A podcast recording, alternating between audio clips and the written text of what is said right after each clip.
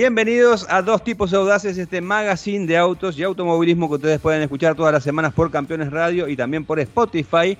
Mi nombre es Diego Durruti y yo me encargo de los autos cuando están dentro de una pista. ¿Qué tal, Dieguito? ¿Cómo te va? Mi nombre es Hernando Gabriel Mariano, el apellido de mi padre es Calaza y yo me ocupo de los autos cuando van por la vía pública, derrapan fuera de ella y o están en una planta de producción, en este caso, aunque no lo puedas creer.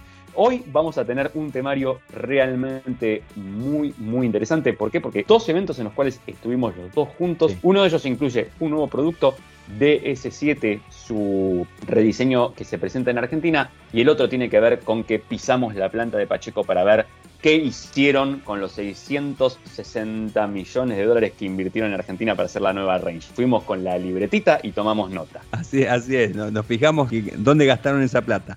Y bueno, de la parte del automovilismo vamos a hablar del TC2000, ¿no? de lo bueno que fue ver las tribunas del Autódromo Oscar Cabalén de, público, también de eh, Agustín Canapino, que ya dio un paso más en su sueño de correr las 500 millas de Indianápolis, y también de la inteligencia artificial y cómo eh, una revista alemana dijo haber realizado justamente una entrevista con Mike Schumacher utilizando esa tecnología. Muy bueno, Diego. Mientras tanto, sigamos usando mi desinteligencia natural para hacer este programa. Vamos ya a dos tipos audaces.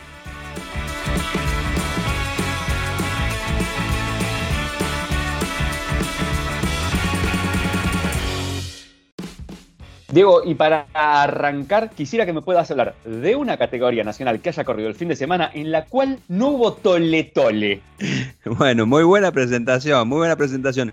Y te voy a hablar del TC2000 que justamente se presentó en el Autódromo de Altagracia, en la provincia de Córdoba. Eh, un circuito que es emblema para, el turismo competición, porque todos los equipos son ahí de la zona de, de, Córdoba, esa zona de Córdoba. y bueno, cuando por lo general el autódromo está repleto es síntoma de eh, un buen presente en la categoría. Es medio como el termómetro, ¿viste? Eh, Altagracia para el TC2000, por todo esto que estaba comentando. Y bueno, justamente eh, una de las cosas más importantes que, ocurrió el fin de semana con esta presentación es la muy buena cantidad de público. Hubo más de 35.000 personas, según datos oficiales de la organización. Me comentaban que ahí Altagracia tiene un acceso solo, que es una de las cosas que, bueno, eh, siempre complica un poco cuando hay mucha, mucha, muchos espectadores y bueno, de hecho la cola de acceso llegaba hasta la ruta, ¿no? que son varias cuadras, hasta la ruta que, atraviesa Altagracia. Eh, así que bueno, eh, lo importante es que el trabajo que están haciendo los hermanos eh, eh, Levi, Alejandro y Diego Levi, que desde el año pasado se hacen cargo, se hicieron cargo de la categoría, bueno, poco a poco va rindiendo sus frutos, ¿no? Eh, recordemos que esto siempre me gusta hacer mucho hincapié, ¿no? Porque el TC2000 tal vez en, el aspecto deportivo aún esté un poco en deuda con el público, porque bueno, los espectáculos no son del todo buenos como eran en antaño, ¿no? Hacía algunos años atrás, digamos, el TC2000 era sinónimo de buen espectáculo, ahora por diferentes situaciones, eh, a veces eso se ha complicado y bueno, es justamente ahí donde entra a jugar un poco el reglamento particular de la prueba, con varias modificaciones, con tema de penalizaciones, push to pass, eh, cantidad de push to pass, cómo lo aplican y demás, ¿no? Eh, pero bueno, en el caso este yo quiero hacer hincapié en la gente, ¿no? Porque a la gente, más allá de que las entradas hayan mm, sido gratis, hayan que, ha habido que pagar solamente la parte de boxes o invitaciones especiales, eh, más allá de eso, o sea, el hecho de tener 35.000 personas eh, es buenísimo para el TC2000 porque son 35.000 personas que aceptaron ir. No, no es que las obligaron. Acá nadie te obliga a ir a un, circuito, ya sea de, del TC2000 como el Top Race o, el propio el TC. O sea, uno va porque quiere. Así le den la entrada gratuita, así la tenga que pagar.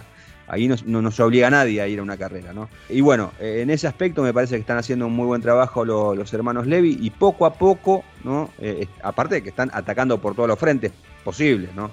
Eh, tanto la, difusión de la categoría como el aspecto técnico. Recordamos que hay un proyecto muy importante que es cambiar este parque de vehículos por los SUV, un, proyecto que en algún momento vamos a hablar más en detalle de cómo viene esto, pero bueno, están eh, atacando en varios frentes, incluso el tema de la motorización también, trabajando con nuevos motores, o sea, un montón de lados, de cosas como para tratar de eh, impulsar un poco más a, la categoría y, conseguir que vuelva a ser lo que era antes, ¿no? Una categoría referente dentro del automovilismo argentino, estaba compartía carteles ahí con, de importancia contra, con el turismo carretera, con todo lo que eso significa, porque el TC es una categoría que ya está por cumplir, eh, va, camino derecho a los 100 años, ¿no? una categoría que comenzó en el 37, el TC 2000 es mucho más nuevo, eh, inició su camino en el 79, pero siempre ha sido identificada como una categoría en la cual las marcas eh, eh, lo, utilizan como vidriera en algún momento para vender sus propios productos, esos productos que estaban, eh, que vendían, eran preparados para correr. y después, bueno, ya como imagen de marca, a partir de lo que fue la, estandarización de elementos por la parte de suspensión, que se puso la misma suspensión para todos los vehículos, y la parte de los motores, también mismos motores para todas las marcas. ¿no? En algún momento la categoría supo tener siete fabricantes, hoy son muy pocos, está Toyota y está Honda, eh, más que nada vinculados también con lo, que son las, eh, las petroleras, ¿no? Eh, está justamente la gente de Action con el, el, equipo de Marcelo Ambrogio, está IPF respaldando el proyecto de, de Honda, también y Toyota, así que es, es, importante esto en, en, cuanto al público y demás. Ahora, el tema de las carreras, el monopolio del equipo justamente em, de Marcelo Ambrogio, el Action Energy Sport TC2000, de la mano de Nacho Montenegro, un chico de 18 años que no me canso de decir, es un, es un diamante que tiene el automovilismo argentino, venía de ganar tres carreras en el TCR sudamericano y eh, justamente logró este fin de semana su segunda victoria en el autódromo eh, Oscar Cabalén. Em, el segundo éxito en el Cabalén, porque ya había ganado justamente en el TCR en el inicio del campeonato. Segundo fue Facundo Aldriguetti, eh, también tuvo una muy buena carrera, más allá de que tuvo bueno, un, problema en los frenos y que le impidió ganar, ¿no? El hecho de ser segundo creo que eh, es, bueno para Aldriguetti, que eh, pertenece al equipo Toyota Gazoo Racing. Y en el tercer lugar Em, perdón, segundo terminó eh, Leo Pernía, tercero Aldriguetti. En el caso de Leo Pernía es el actual campeón y bueno, completó el 1-2 del equipo cordobés. Y Leo Pernía tuvo un gran fin de semana, ¿no? Porque había hecho ya la pole position el día sábado y bueno, en la segunda carrera pudo lograr eh, la victoria y conseguir así su vigésimo octavo éxito en especialidad. Eh, la tercera victoria en el Cabalén, el top 3 lo completaron Julián Santero y Nacho Montenegro. Y en el campeonato Pernía lidera, eh, tiene 117 puntos contra los 82 de Montenegro. En el tercer lugar está em, Santero eh, a 60 puntos. La próxima carrera, el 14 de mayo, en escenario a confirmar. Pero bueno, lo importante, el paso del TC2000 en Altagracia con una muy buena cantidad de público que hizo recordar a aquellos buenos años de la categoría. Muy bien, Diego, muy interesante y muy bueno que no se haya armado Tole Tole, como mencionan en Uruguay una vez, que esta vez no tengamos problemas, que el reglamento, que se tiró a menos, que pasó por la chicana, que saltó volando por arriba. Me, me, agrada, me gusta, por fin, escuchar ah, una buena noticia.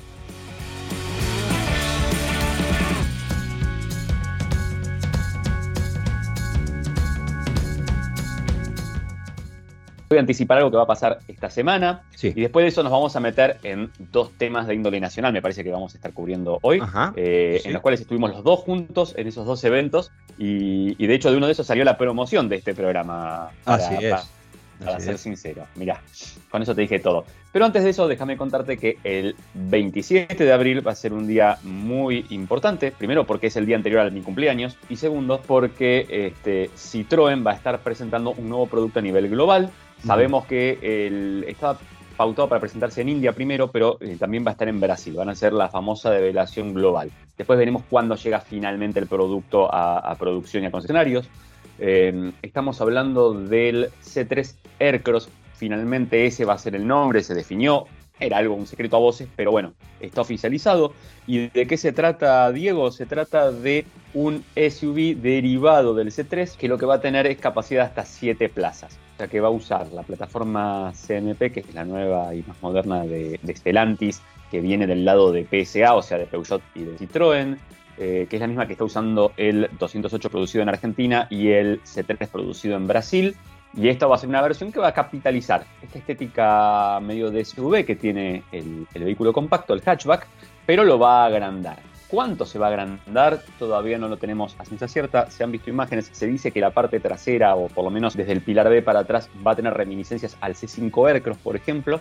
Eh, y lo, más destacable acá tiene que ver con la cantidad de asientos. Seguramente todo esto estará destinado a hacerlo con un costo bastante accesible. Como ya vimos, la marca está rumbeando por lo menos para los mercados emergentes hacia un enfoque más centralizado en precio. Es ser una marca más de valor siempre respetando las ideas de, por ejemplo, de diseño tan personal que tiene Citroën, pero apuntadas a ese lado. Lo recalco mucho esto porque después la gente empieza a comparar que el uno con el otro y que esto, que lo no sé cuánto.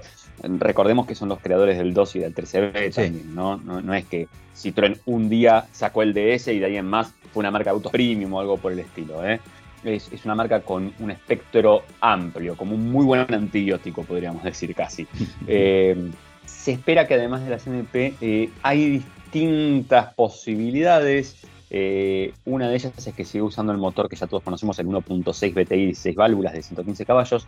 Lo que se especula también es que este sea el primer producto del lado francés en recibir el motor del lado italoamericano, por decirlo de alguna manera, que es el 1.0 turbo de 3 cilindros y 12 válvulas que tiene, por ejemplo, el Fiat Pulse. Así que ya veremos si sale de lanzamiento con ese motor o no. Sabíamos que, o tenemos indicios contundentes de que Peugeot lo está probando para el 208, pero bueno, queda por esperar un poquito, falta poco, así que ya lo estaremos viendo dentro de poquito.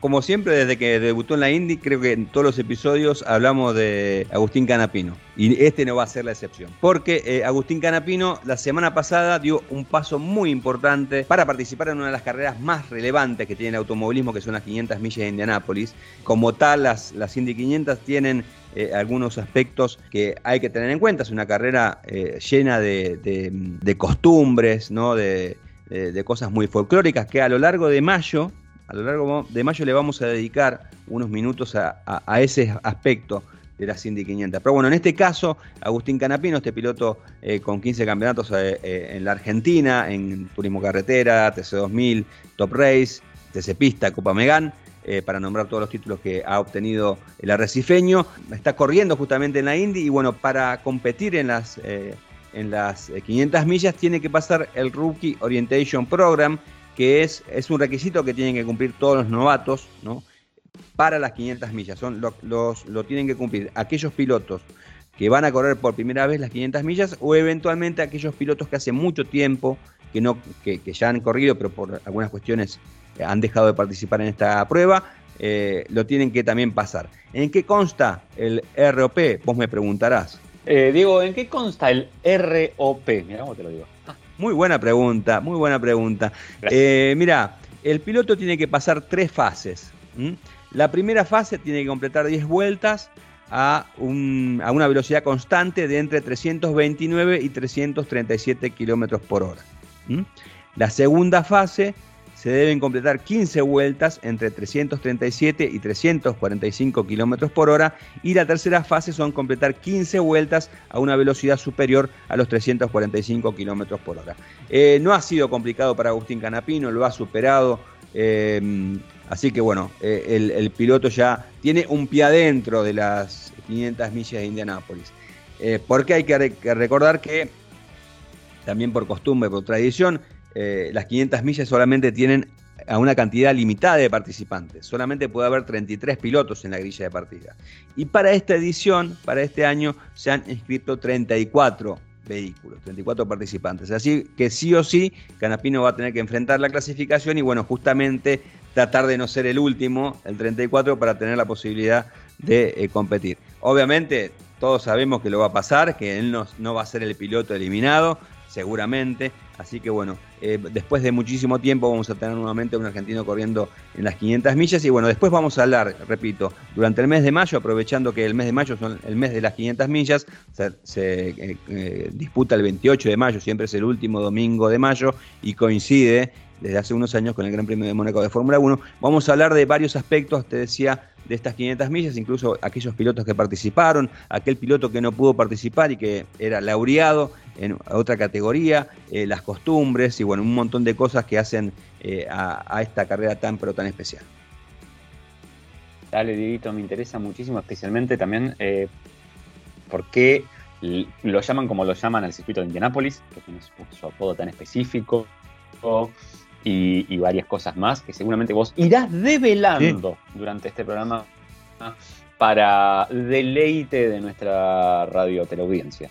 Así es, así es. Vos sabés que tiene, así te lo, digo, te tiro tres cositas, que algunas son sabidas, por ejemplo, el ganador celebra con tomando leche eh, y, siempre eh, a todos los pilotos que participan en los 33 se le pregunta qué leche quieren, ¿no? Para tenerla ahí lista, porque algunos tienen, son alérgicos a la, lactosa, ponele, y toman otro tipo de leche. Incluso en algún momento eh, el amigo Emerson Fittipaldi ganó las 500 millas y mm, desistió de festejar con, leche y tomó jugo de naranja porque él estaba en una empresa que era exportadora de naranjas en Brasil. Entonces, para promocionarla, mm. tomó, bebió naranja. Después, bueno, tiene el, nombre conocido que es la Brickshard, eh, la yarda de ladrillos, que hace referencia justamente a el pavimento original que tuvo el Indianapolis Motor Speedway, que era de ladrillos, ¿no? Y de esa, de esa, de, esa capa fáltica de ladrillos queda solamente una yarda que es la que atraviesa la meta. Y bueno, es, eh, eh, legendaria la foto de todos los pilotos justamente posando antes de la carrera en esa yarda y eventualmente besándola en el caso de ganar. Y bueno, así que bueno, de todas esas cosas vamos a ir hablando durante el mes de mayo.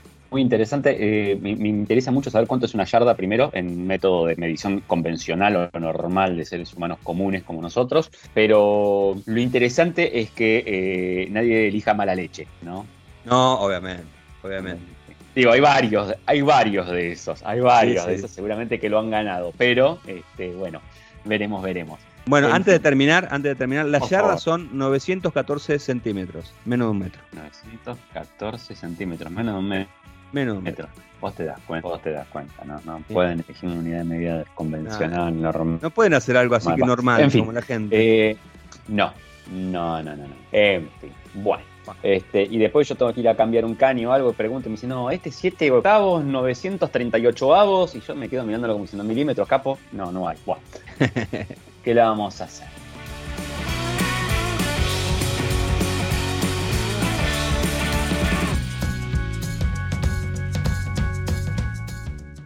Dieguito, eh, ¿querés que nos metamos un poquito Dale. en el quehacer nacional? Bueno, perfecto. Vos sabés que vos y yo, tú y yo, a la fiesta, dice la canción, estuvimos en el lanzamiento en Argentina de la renovación del DS7. Vehículo que abandonó el, em, la terminación Crossback. ¿Y por qué la abandona? Porque, bueno, ya la gente reconoce que el nombre pertenece a un vehículo que es tipo crossover o SUV, entonces no hace falta andarle aclarando, ah, este es esto, este es lo otro. Estamos hablando de un SUV para el segmento C, casi D, te diría, eh, producido por la marca premium francesa, que lleva el nombre de aquel mítico auto de Citroën que es el DS, que es el auto, ese famoso con suspensiones hidroneumáticas y un tanto más de soluciones. Eh, el vehículo ya tiene unos cuantos años rodando en nuestro país y en el mundo y el año pasado, en junio del año pasado, presentó a nivel global una actualización que lo pone de acuerdo a los nuevos estándares de la marca, especialmente estéticos. O sea, es que DS es una marca que va de a pasos creciendo. La, nació como una marca que le dicen aspiracional dentro del, amparo de Citroën, del doble Chevron, se independizó y eso promovió que tuviera un cambio estético y algún cambio de lenguajes y ahora está entrando ya en un nuevo ciclo y eso se ve plasmado, por ejemplo, en el frontal del DS7 en una especie de unas luces DLR que tienen un estilo muy como, yo te diría como Art Deco prácticamente, son verticales, están en los extremos, pegan una vueltita. Eso es lo más notorio del, rediseño del vehículo. Después hay un poco más en el frente, tiene que ver con esto llamado DS Wings, que son esas, esos acentos cromados que tiene. Eh, y en la parte trasera aparece escrito DS Automóviles con B larga, porque es en francés, digo, porque hay gente que por ahí te va a decir qué pasó acá, eh, señor, o, nos corrige a nosotros cuando lo escribimos y dice, eh, lo escribiste mal. No, no, no, para, se escribe así, bien. Eh, y más allá de todo eso, luego adentro aparece un nuevo equipo multimedia, una nueva, más que nada tiene que ver con lo que hay adentro de la pantalla. Si algo que identificaba al sistema multimedia del DS7 era lo difícil de usar lo que era. Realmente era poco amistoso con el que iba manejando. eh, y me parece que la marca hizo un esfuerzo por eso, lo simplificó. Nosotros no lo pudimos usar, pero nos comentaron que es más parecido a lo que es un teléfono celular hoy por hoy, con lo cual hay una continuidad en el uso, entonces una familiaridad más grande para el usuario y para entenderlo. Algunas otras cositas que tiene así novedosas tienen que ver con el sistema de luces delantero que se llama DS Pixel LED Vision 3.0 tiene un alcance de hasta 380 metros a menos de 50 por hora, eh, perdón, de casi 380 metros y eh, a menos de 50 eh, kilómetros por hora ofrece un ancho de 65 metros de, banda de iluminación, pero además es adaptable, por eso es el tema de los píxeles y, va pudiendo iluminar de distintas maneras. La verdad que está muy, pero muy bueno, cambió lo, lo que hacía antes de unos movimientos que tenían las faros, pero sigue siendo identificatorio de la marca con sus tres, digamos, diamantes luminosos en la parte delantera. El DS7 se va a ofrecer en dos niveles de terminación, el Bastille y el Rivoli. Y va a venir en todos los casos con el mismo motor, es el 1.6 litros turbo bautizado PureTech, que da 215 caballos, 300 Nm de torque y viene asociado a una caja automática de 8 cambios y tracción exclusivamente delantera. Eh, para más adelante en el año, estamos esperando algunas novedades más de la marca, pero creo que mejor que contarlo yo, es mejor que lo cuente alguien de la propia marca. ¿Qué te parece, Diego? Dale, perfecto, Hernando querido. Vamos a escuchar entonces a eh, Gonzalo Casina, que es el director de, esa Argentina, que bueno, hablaba justamente de las novedades de la marca y también de, eh, obviamente aproveché para eh, preguntarle respecto a la Fórmula E y cómo influye la participación en esta categoría en los futuros vehículos de la marca. Así que escuchamos entonces a Gonzalo Casina. Este cambio, más allá de, empecemos con lo que es un facelift, que es un cambio, una renovación de un modelo, para la marca de ese automóvil tiene una implicancia grande y fuerte. ¿Por qué?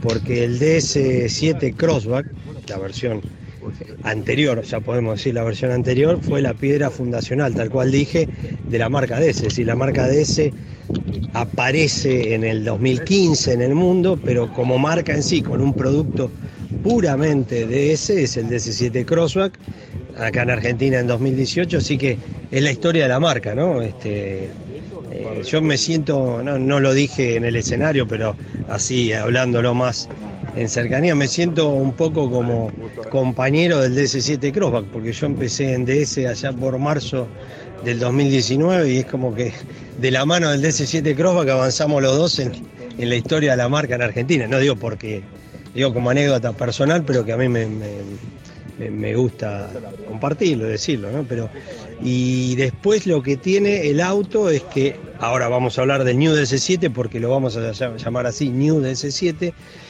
tiene renovaciones importantes focalizadas en dos, en dos puntales, el diseño y la tecnología, que son los, puntuales que, los puntales que normalmente la marca de ese automóvil tiene.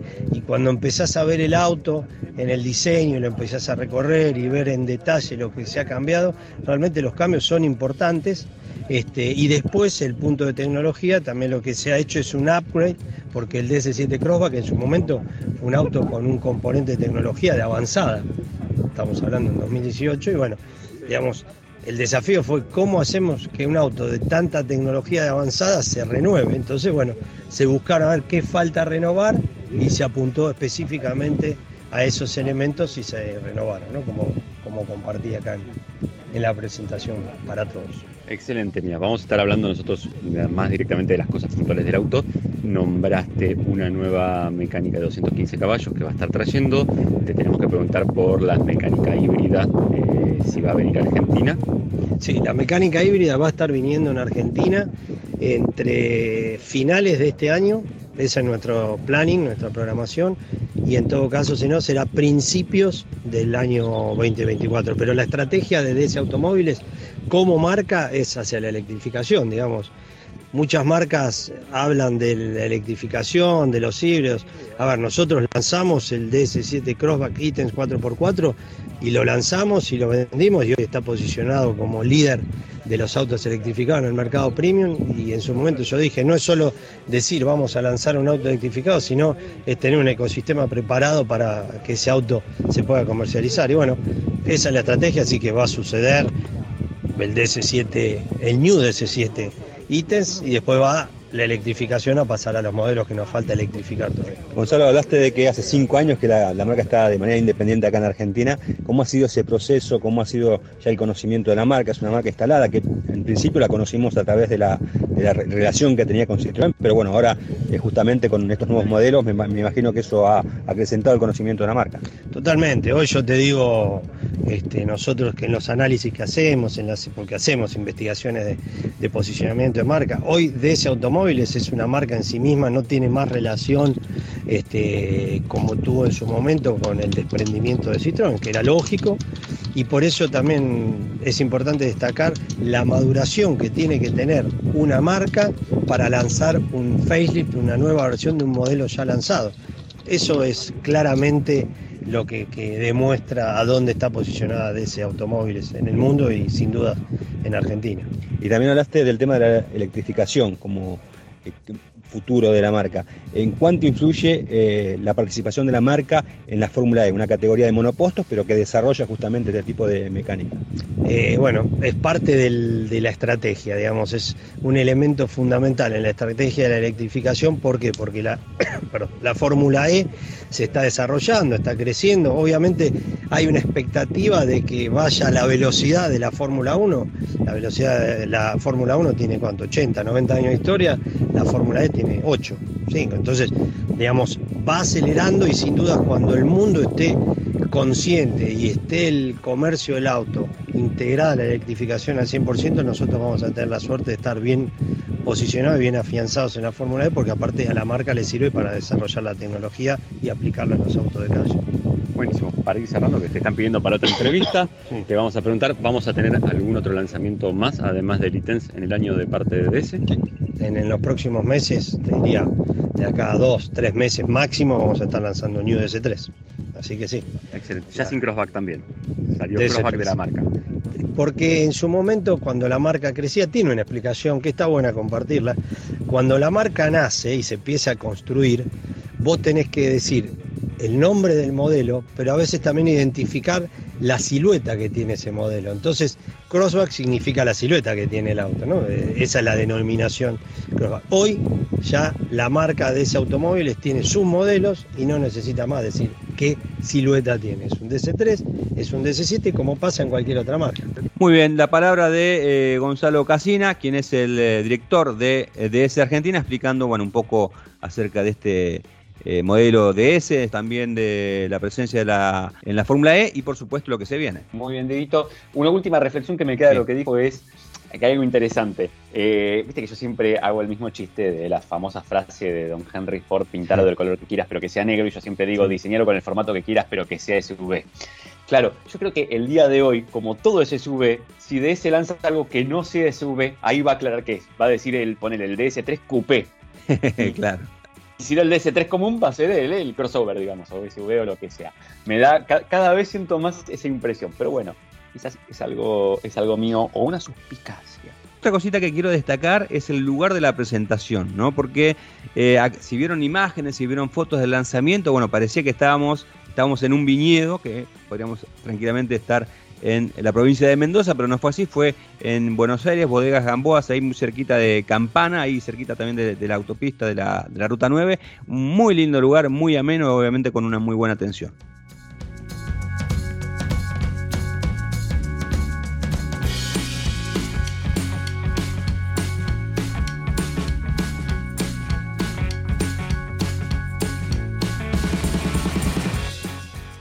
Muy bien, eh, Hernando, ¿querés hablar un poco de Michael Schumacher? Em, está bien, pero quiero que sea el verdadero Schumacher. ¿Puede ser? O que te lo hable el verdadero Durruti, porque bueno, sabes si estás hablando con una inteligencia artificial. Eh, bueno, artificial puede ser. Ah, no, perdón, ese es en mi caso, tenés razón. La inteligencia siempre queda en duda. Pero bueno, ¿qué le vamos a eh, Bueno, bueno. vamos a hablar justamente de, esto, del tema de la inteligencia artificial y lo que hizo una publicación alemana actual, ¿no? que se fue un poquitito eh, al joraca, por decirlo de alguna manera, ¿no? y publicó en tapa una revista, una entrevista, perdón, publicó en una entrevista a Michael Schumacher, eh, que después aclaró que era eh, hecha con inteligencia artificial, ¿no? La entrevista, bueno, la tapa salió por todos los portales, por todos lados, ¿no? la portada de Día Actual es el rostro de Michael Schumacher sonriendo, ¿no? y diciendo Michael Schumacher la primera entrevista, o sea, más vendedor que eso, obviamente no hay. Y después abajo, abajo aclara soñaba engañosamente real. Acá, esto que por ahí a simple vista puede resultar eh, raro, el tema de la bajada de la tapa, ¿no? Soñaba engañosamente real, o sea, tiene una razón de ser eh, cuando uno lee la entrevista y cuando se aclara justamente que todas las respuestas de esa entrevista son realizadas por una inteligencia artificial. Es decir, que Schumacher obviamente no la contestó, pero bueno. Eh, se armó muchísimo debate y con razón respecto a esto, porque la realidad es que tendrías que haber comprado la revista para enterarte eh, de que había sido todo hecho por inteligencia artificial. Eh, hubo reclamación de la familia Schumacher. Eh, le van a iniciar, obviamente, acciones legales.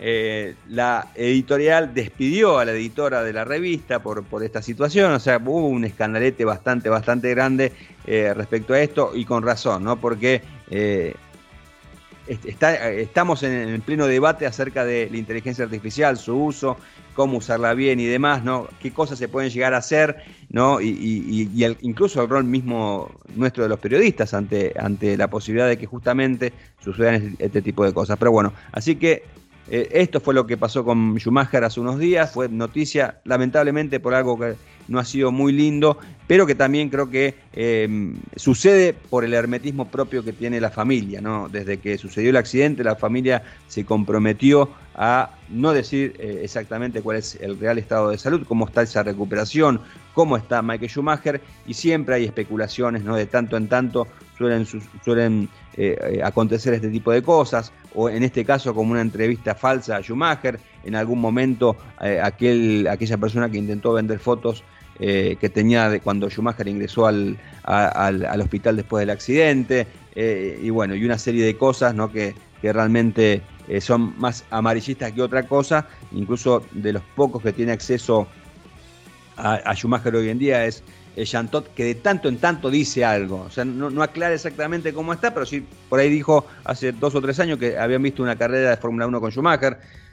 no dijo exactamente cómo estaba, uno no, se puede imaginar que estaban en, un, televisor y los dos en el mismo cuarto mirando la carrera, tal vez sin interacción de ambos, o, por ahí con solamente eh, comentando cosas y sin tener un, diálogo con Schumacher. Uno se imagina eso porque eh, la lesión fue en la cabeza y es, es algo grave.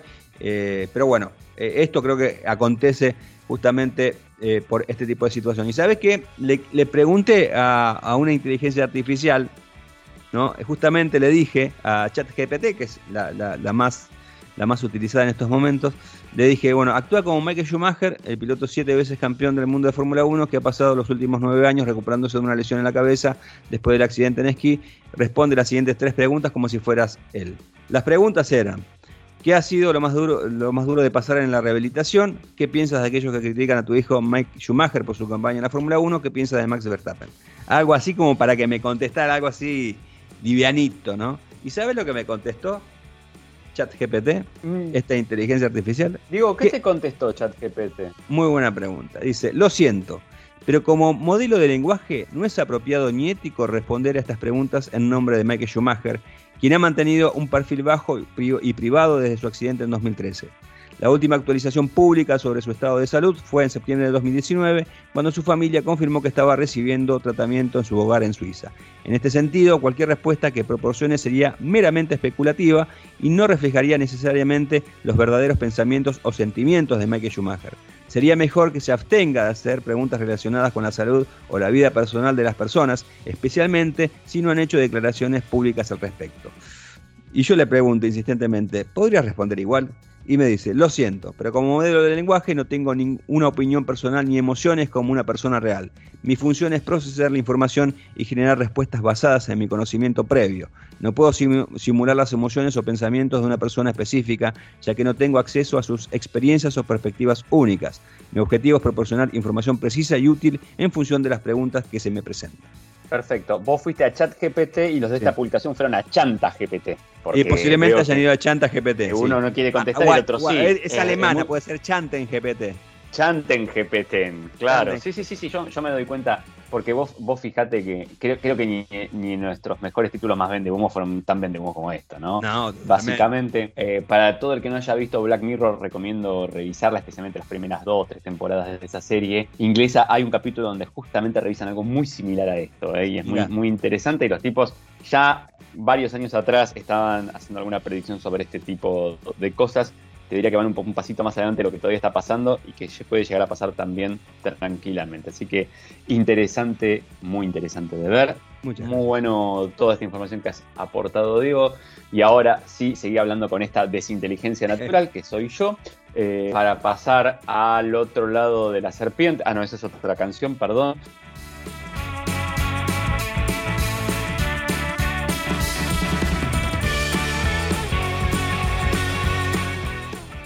Tuvimos los dos, otro evento de gran envergadura nacional. Nos fuimos hasta Pacheco, pasamos todos los controles de seguridad. Habidos y por haber. Y eh, habidos y por haber. Eh, escuchamos una charla profusa acerca de las mejoras que se han hecho en la planta de Pacheco, de cara a que a la producción de la nueva Ford Ranger son 660 millones de dólares que se invirtieron, de los cuales la gran cantidad fue destinada a una renovación muy importante de la planta productiva que está acá en la provincia de Buenos Aires, eh, que nos va a dar como resultado la producción de la nueva Ford Ranger. La marca apunta a mayor cantidad y a mayor calidad. Pero creo que tenemos algunas palabras que dice directamente la marca antes de que sigamos nosotros contando un poquito nuestra experiencia. ¿Qué te parece, Diego? Bueno, vamos a escuchar entonces a Gastón Bainer, el gerente de lanzamiento e ingeniería industrial de la planta de Pacheco de Ford, que nos explicaba justamente cómo se han hecho estos cambios y dónde justamente eh, son las nuevas modificaciones que tiene la fábrica. Bueno, yendo, a, los cambios y por qué decimos que es una planta totalmente nueva, porque eh, realmente, digamos, una planta de, fabricación de un vehículo o las plantas que intervienen o áreas que intervienen en la fabricación de un vehículo, básicamente son una planta estampada, un área de estampado, que es donde se le da forma a la chapa, un área de carrocerías, que es donde esa chapa que se estampó y se le dio forma, eh, se ensambla, se suelda para generar la carrocería, el, casco, la cáscara del vehículo. Eh, una planta de pintura donde esa carrocería es pintada y una planta de montaje donde finalmente digamos, esa carrocería que fue estampada inicialmente en la planta estampado, armada en carrocería y pintada en la planta de pintura, termina siendo armada y conformando el vehículo que vemos, digamos, y conocemos habitualmente. Eh, entonces, realmente en este proyecto nosotros intervenimos en, cada una de esas áreas. O sea, como les comentábamos antes, eh, en la planta de estampado instalamos una nueva línea de, prensas, una línea que es de clase mundial, eh, es la misma línea que están usando las principales automotrices eh, hoy en, el resto del mundo. Eh, esa línea tiene como particularidad que es cuatro veces más rápida que las líneas que estamos utilizando actualmente, tiene mayor tonelaje o, mayor fuerza que hace que al embutir las piezas, las piezas puedan tener mayor estabilidad y mayor calidad. y adicionalmente nos permite cambiar de matriz, o sea, cada vez que nosotros queremos hacer una pieza, necesitamos cambiar las matrices para estampar piezas distintas. Entonces, esta nueva línea nos permite hacer un cambio de matriz eh, del orden de 4 o 5 minutos, que es un tiempo eh, infinitamente menor al que tenemos hoy en, las líneas que están corriendo. Eh, en, lo que es la planta de carrocerías, también ahí hubo un gran nivel de automación. nosotros pasamos de tener 99 robots a pasar a tener 318, o sea, triplicamos la capacidad o la cantidad, perdón, de, de robot que, tenemos y, el efecto que tiene eso eh, tiene mucho que ver con la calidad de soldadura que nosotros generamos. Nosotros con esa cantidad de robot estamos llegando a tener un 95% de ah, puntos de soldadura automáticos. Esos puntos de soldadura automáticos tienen la particularidad de que tienen una capacidad de poder repetirse a lo largo del tiempo muy grande y eso genera que nuestra carrocería sea eh, consistente a lo largo del tiempo. Eh, atado a esto, digamos, también se instalaron sistemas de control dimensional. Una de las características principales que tiene una, ah, una carrocería es que dimensionalmente la carrocería eh, esté dentro de las especificaciones que nos da ingeniería. Entonces estos sistemas de control que usan cámaras, láser, sensores y demás, lo que hacen es asegurar eh, esa capacidad dimensional que tiene nuestra carrocería. Eh, en la planta de pintura estamos digamos, pintando con altos sólidos. La, característica que tiene la pintura de altos sólidos es que es mucho más eh, resistente a, mecánicamente y a la abrasión. Eso hace que nuestra pintura ahora dure mucho más. Somos la única planta en, la región que pinta con altos sólidos. y después, finalmente en montaje, la planta de montaje, que es donde finalmente se arma el, vehículo, ahí, ah, más allá de, haber instalado cerca de dos kilómetros de transportadores aéreos para mover las unidades de manera eficiente y, mejorar los flujos logísticos, eh, lo que hicimos fue instalar sistemas de control que nos permiten a nosotros garantizar de que cada uno de los torques que se aplican, los torques son de alguna manera los ajustes de tornillos que eh, o las fijaciones que tenemos en la unidad están siendo controlados y validados en tiempo real. Eso al final del día nos permite garantizar eh, de que la calidad del vehículo eh, es la adecuada. Entonces, como pueden ver, pasamos por todas las áreas que intervienen en la fabricación de un vehículo, todas fueron intervenidas, entonces por eso estamos diciendo que estamos con una planta de Pacheco nueva después de esta transformación. Entonces, Adicionalmente, adicionalmente eh, eh, en, la planta de montaje, la, extensión de, la línea de montaje, el casi duplicar eh, la extensión de nuestra planta de montaje, lo que nos permite a nosotros es tener mayor espacio para poder incrementar la complejidad con la que nos manejamos adentro de la planta y el incrementar la complejidad en definitiva tiene que ver con que nos permita tener mayor variedad de catálogos sin afectar la estación de trabajo, sin afectar el medio ambiente en el cual eh, trabajan los operadores, que es clave también para poder garantizar la calidad eh, en, la operación eh, sobre el producto. Adicionalmente, otra de las cosas que, mm, incluimos dentro de esta transformación tiene que ver con un concepto de sustentabilidad. La planta está trabajando actualmente ya con 100% de energía renovable. Eso quiere decir que toda la energía que, usamos en Pacheco proviene de, fuentes ah, amigables al medio ambiente. Bueno, la palabra de Gastón Bainer, el gerente de lanzamiento e ingeniería industrial de la planta de Pacheco, eh, comentando justamente las principales modificaciones que se le ha realizado justamente a la fábrica para comenzar el desarrollo y la producción de la nueva Ford Ranger. Sí, así es, Diego, y vos sabés que, bueno, vos lo pudiste apreciar también como yo es interesante ver la planta cómo está. Obviamente toda la parte nueva es más blanca, por ejemplo, está todo más pintado, tiene mejor iluminación, mucho por LED, mucha iluminación natural. Además, nos estaban explicando, tiene todo un sistema de climatización, se mantiene a 24 grados todo el año. Esto es para confort de los operarios. Eh, los pisos que nos hicieron nuevos se pulieron de nuevo como para que también haya un lindo lugar de trabajo. No hay más fosos para que no haya nadie que tenga que trabajar abajo, viste, con la cabeza para arriba, incómodo. Esto de ser gravedad está bueno. Sí. Lo hemos visto en algunos otros lados vienen unos brazos y te tienen, no sé, los asientos y vos los metés adentro de la carrocería y además hay lugares donde se acomoda la carrocería a la altura del que está trabajando. Eh, además de eso, interesantísimo lo de esto de los procesos conectados y lo que habla del torqueo, que, no tiene nada que ver con ningún tipo de baile, eh, pues digo, ¿no?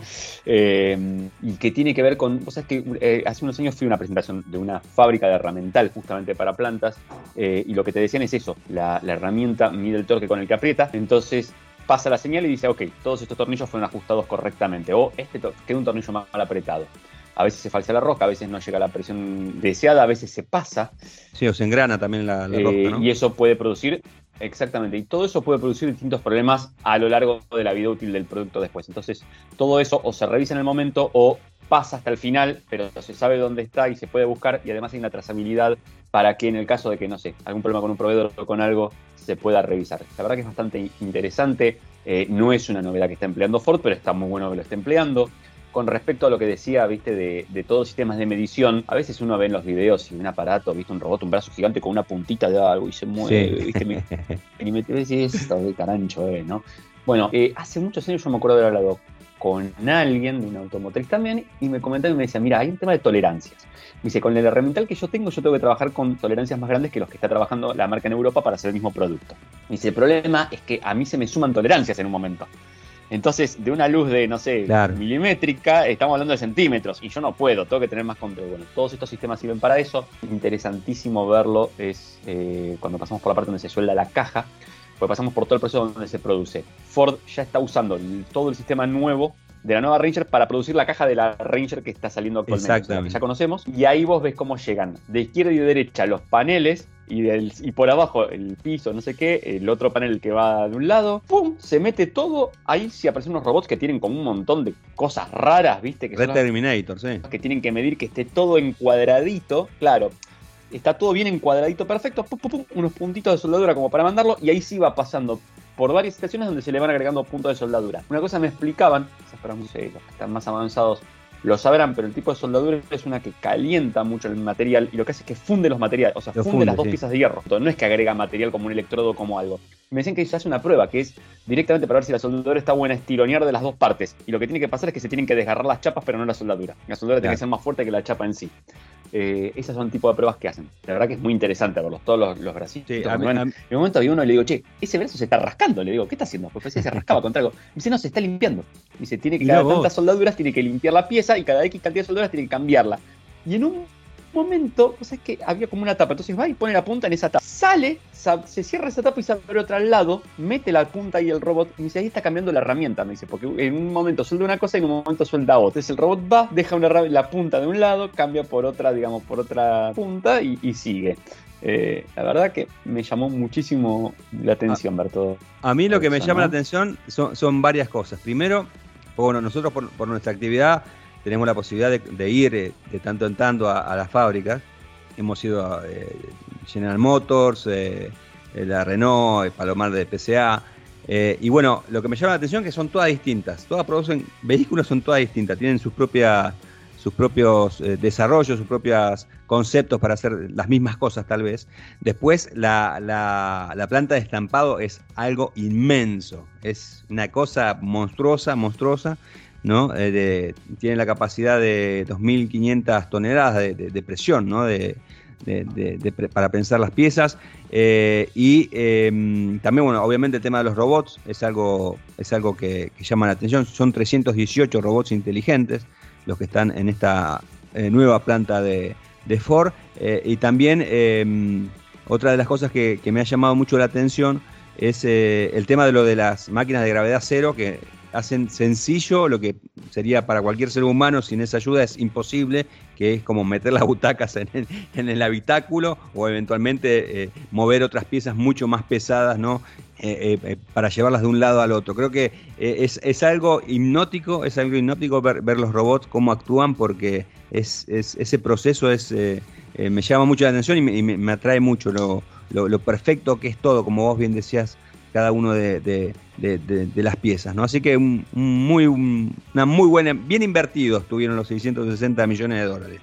Muy bien, me gusta que hayamos sido los dos controlando con la agendita, que pusiste tanta platita, que está, bien invertido, que está bien invertido, que está bien invertido. Muy bien invertido.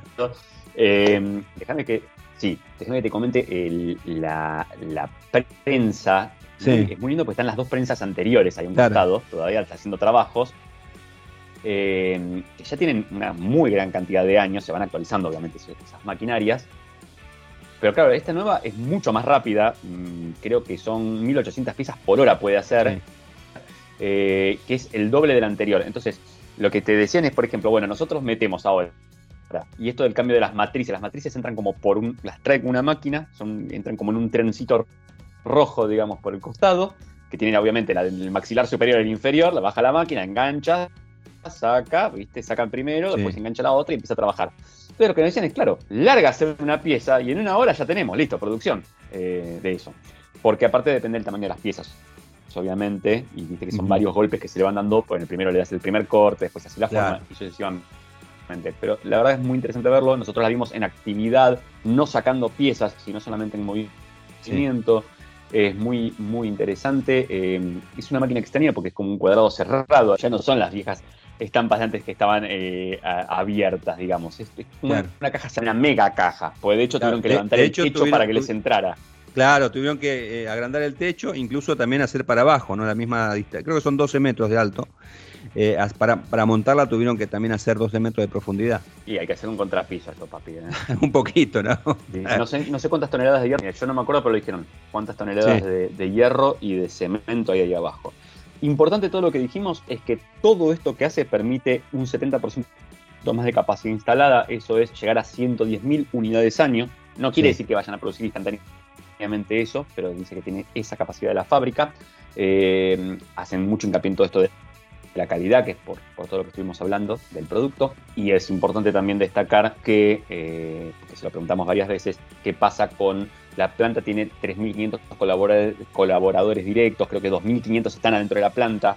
Y es, che, pero si hay un robotito ahora que hace, uy, uy, uy, ¿dónde está el señor que estaba ahí?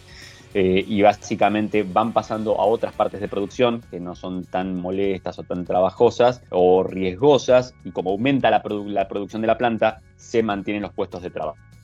Tal, con lo cual cual eso está muy bueno eh, y es muy interesante.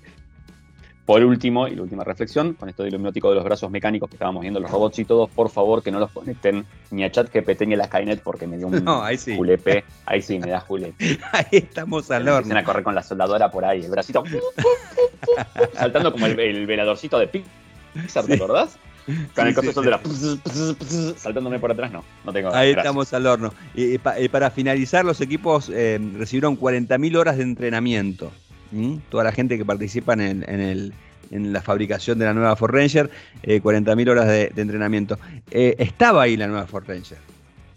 La pudimos ver. Estaba ahí. La pudimos ver. Es verdad. ¿Y? Tenían dos unidades ahí, no nos quisieron dejar sacar fotos, nada. nada. Eh, vamos a decir. La, la vimos de lejos, eh, la vimos de muy lejos. La Exactamente. La camioneta ya la conocemos, eh, ya se presentó a nivel global en Argentina. La vamos a tener en su lanzamiento formal en la segunda mitad de este eh, es una evolución de la actual pickup, eh, comparte bastantes partes, digamos, de la plataforma, pero no es la misma camioneta. Por ejemplo, se le corrió el tren delantero, adelant eh, se adelantó un poco, tiene mayor distancia entre ejes, eh, estéticamente cambia mucho, ahora pasa a ser mucho más cuadradota. Uh -huh. eh, parte de esto lo anticipamos cuando vimos la Ranger Raptor, ¿no? La, sí. la Raptor tiene todo el tratamiento Raptor del ensanchado, de, de, de ir al gimnasio off-road, digamos, pero es más o menos eso, ¿no? Más tradicional, esos faros en forma de C. Obviamente que va a haber una gama completa, entonces va a haber distintos tipos de iluminación en esos faros, distintos interiores, por ejemplo, los faros delanteros, también el interior es distinto. Te digo, si la mirás de costado te vas a dar cuenta que prácticamente el pilar A, el techo, el formato de la puerta trasera es casi el mismo del del actual, pero el resto te va a cambiar todo. La caja es distinta también. Eh, algo que parece que está buenísimo es ese estribo que está en el paragolpes, en el lateral, cosa que te puedas pisar ahí para subirte hasta la caja. Eh, en el interior sabemos que tiene unas líneas más rectas, más, más, modernas y que puede llegar a tener pantallas de 12 pulgadas puestas a lo Tesla en vertical. Así que va a ser un gran producto. La gama de motores también hay una develación más o menos de cuál va a ser a nivel global. No sabemos cuáles puntualmente vamos a tener en Argentina. Yo sospecho que va a haber un 2 litros eh, turbo o biturbo diésel y seguramente va a haber un V6 de 3 litros turbo diésel también que va a estar en los 250 caballos o por ahí. No es el motor de Volkswagen, porque acordémonos que había un hay un proyecto en realidad, que era que Ford diseñaba, desarrollaba y producía la nueva Amarok. Eso en Argentina o por lo menos en el Mercosur no se terminó dando. De hecho, un colega nuestro le preguntó a, a alguien de la compañía de Ford qué pasaría si Volkswagen viniera y, y, le dijera, bueno, ahora sí quiero hacer acá en Argentina también la nueva Amarok, ¿cuál sería la respuesta? Y fue un no. Como referee de tenis, no, lo cual causó mucha gracia. Y, y, bueno, así que el motor finalmente es el de la el que usaba la F-150 en Estados Unidos, la turbo diesel, que creo que ya no se produce más la 150 turbo. Y, y ahí veremos. Quedan todavía esos detalles por develar eh, la camioneta tiene, no sé, como 50 módulos electrónicos. Hay, hay, bastante despliegue puesto ahí. Dicen que parte de todo esto que tiene la estampa y todo esto que pueden hacer es que también pueden tener una gama más amplia todavía. Claro, tal cual. Para producir. Eh, pero no sabemos si va a haber cabina simple. Todavía quedan varias dudas por responder, ¿eh? Ojo. Eso es lo bueno. Vamos a seguir hablando de la nueva Ranger. Ojo, Exactamente. Bueno, muy bien, y con esta información eh, le damos por terminado el episodio de esta semana de Dos Tipos Audaces, muy completito, oh. para todos los gustos, eh, hablando mucho de vehículos de novedades de, a nivel local y también de automovilismo. ¿Se acabó? Se acabó, se acabó, se acabó. Así que eh, ha, ha sido todo por hoy, como quien diría, y nos volveremos a encontrar dentro de bastante tiempo nosotros. Sí, Diego, ya nos volveremos a, a ver en otra situación. ¿Por qué? En Lo sabrás en el próximo episodio. bueno, nos vamos. Hasta la semana que viene. Chao, Diego.